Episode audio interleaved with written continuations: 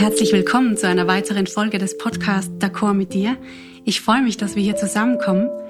Mein Name ist Maria Spießberger und dies ist Teil 1 von 2 zum Thema Aufgeben oder Durchhalten, wie du die richtige Entscheidung für dich treffen kannst. Ich persönlich kenne das Gefühl sehr gut, nicht zu wissen, ob ich in einer Situation bleiben oder doch lieber gehen soll. Vielleicht kennst du das ja auch, dann bleib fürs Erste gerne mal hier.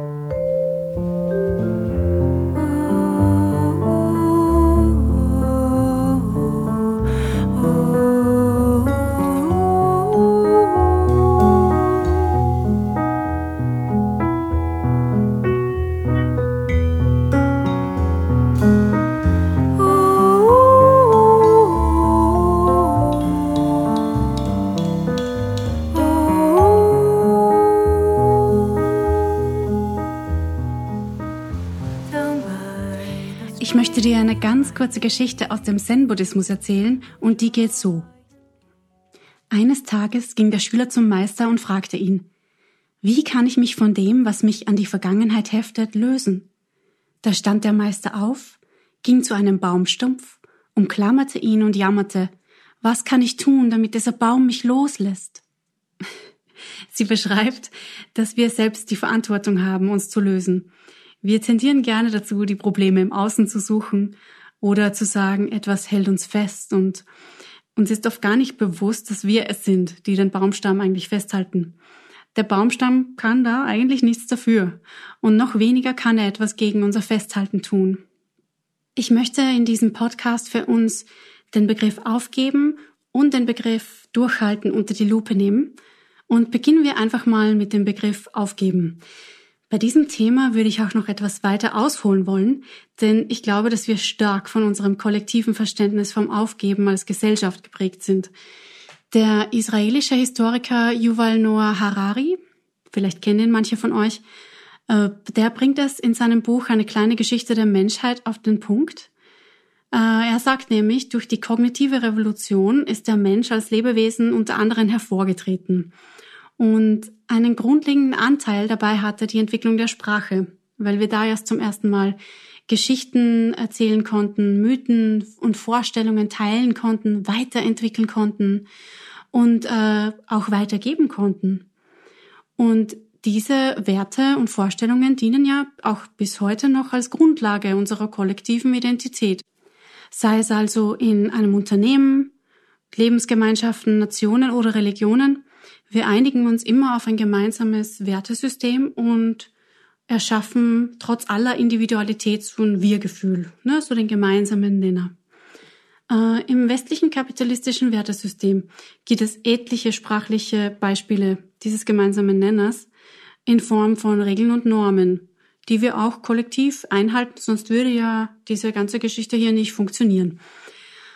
Auf Social-Media-Kanälen fällt mir das immer wieder besonders auf, wie präsent einschlägige Zitate und Redewendungen sind, die ähm, das Aufgeben als ja als als schlecht abwerten, systematisch. Ja, äh, aufgeben ist keine Option. Nur weil es mal schwer ist, darfst du nicht aufgeben.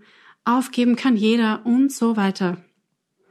Dabei ist die Definition des Wortes eigentlich positiv, nämlich es heißt nichts anderes als etwas Sinnloses, Unerreichbares, äh, beziehungsweise nur mit destruktiven Folgen verbundenes Loslassen, beenden, aufhören, einstellen. Das Kollektiv allerdings sagt, mach weiter, koste es, was es wolle. Und für uns als Teil des Systems bedeutet diese Annahme etwas Verheerendes. Wir scheitern nämlich kläglich und wir fühlen uns schwach, wir fühlen uns verloren, wir fühlen uns nicht mehr wert. Äh, dabei muss man, um fliegen zu können, loslassen.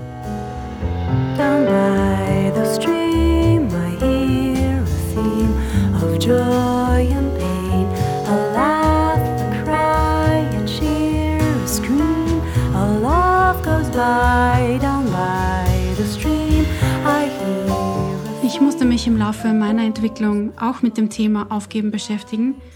Und anstatt zu tun, was ich bisher immer getan hatte, nämlich kompromisslos immer mehr zu geben bis zur Fremd- und Selbstausbeutung, gab ich meine großen beruflichen Ziele, nämlich Musikerin und Sängerin zu sein, vor einigen Jahren auf. Dies war eine mächtige und schmerzhafte Erfahrung, die ich aber trotzdem nicht missen möchte. Raum zu schaffen für das Unbekannte war essentiell, um mich authentisch entwickeln zu können. Und ich erkannte, dass das Wort auch etwas Positives zulässt, nämlich ähm, das Gescheiterte, das heißt doch, man ist danach gescheiter. Und ähm, ja, dieser Misserfolg brachte auf einmal Potenzial, das ich gar nicht äh, mir hätte vorstellen können. Äh, mittlerweile bin ich anhand meiner eigenen Geschichte davon überzeugt, dass man durchaus gut scheitern kann und dies nämlich auch lernen kann. Wie wäre es also, wenn wir kollektiv diesen Begriff des Aufgebens überdenken und ihn als notwendigen Schritt für unsere persönliche Entwicklung erkennen würden? Oder drehen wir es um? Was, wenn wir nie aufgeben müssten, unsere Ziele nie hinterfragen würden? Wir wären statisch und bewegungsunfähig. Hinter dem Aufgeben steht auch die Frage, wer bin ich? Theo Bleckmann, ein einzigartiger Sänger und ein Mentor von mir, schrieb dazu in seinem Lied Static Still, When will I be me or am I me already? Am I all I can be and just don't see? Longing to be free of me, ready to be. Auf Deutsch, wann werde ich ich sein oder bin ich es schon? Bin ich schon alles, das ich sein kann und sehe es einfach nicht? Ich sehne mich danach, frei von mir zu sein. Ich bin bereit, einfach zu sein. Ich habe für diesen Song ein Arrangement geschrieben und einen Auszug davon gibt es jetzt.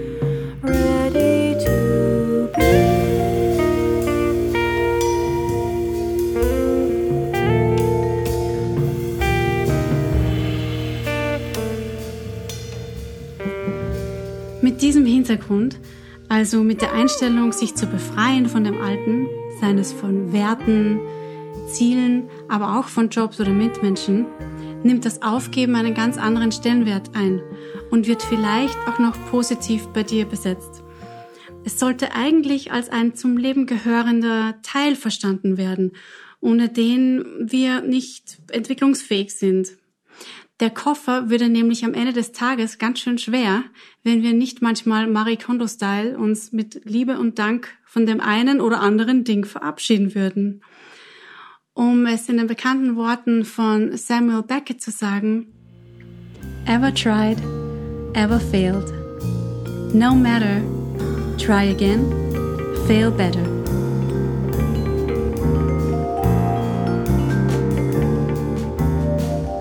Bevor wir im zweiten Teil in der nächsten Folge über das Durchhalten sprechen und uns mit möglichen Strategien zur Entscheidungsfindung beschäftigen, war es mir wichtig, den richtigen Mindset zu etablieren und nicht von Anfang an das Aufgeben als schlecht und das Durchhalten als das Gute zu sehen. Im Übrigen möchte ich hinzufügen, dass ich nicht glaube, dass Aufgeben die Lösung aller Probleme ist, ich möchte hier nur die Gelegenheit nutzen, einmal gegen die gewohnte Richtung zu denken und dem Aufgeben ebenso das Bäuchlein zu kraulen wie dem Durchhalten. Natürlich Hätten wir als Kinder vor den ersten Schritten aufgegeben oder würden wir sofort bei der ersten Krise im Unternehmen das Weitersuchen, wären wir nicht da, wo wir heute sind. Dies war Teil 1 zum Thema Entscheidungsfindung, Aufgeben oder Durchhalten, indem ich dich ermutigen wollte, dem Gedanken des Aufgebens positiv gegenüberzutreten. Du bist deshalb nicht schwach und im besten Fall gescheiter. Bleib dir treu und lass dich nicht von im Außen geformten Werten unter Druck setzen. Loslösung kann so befreiend sein.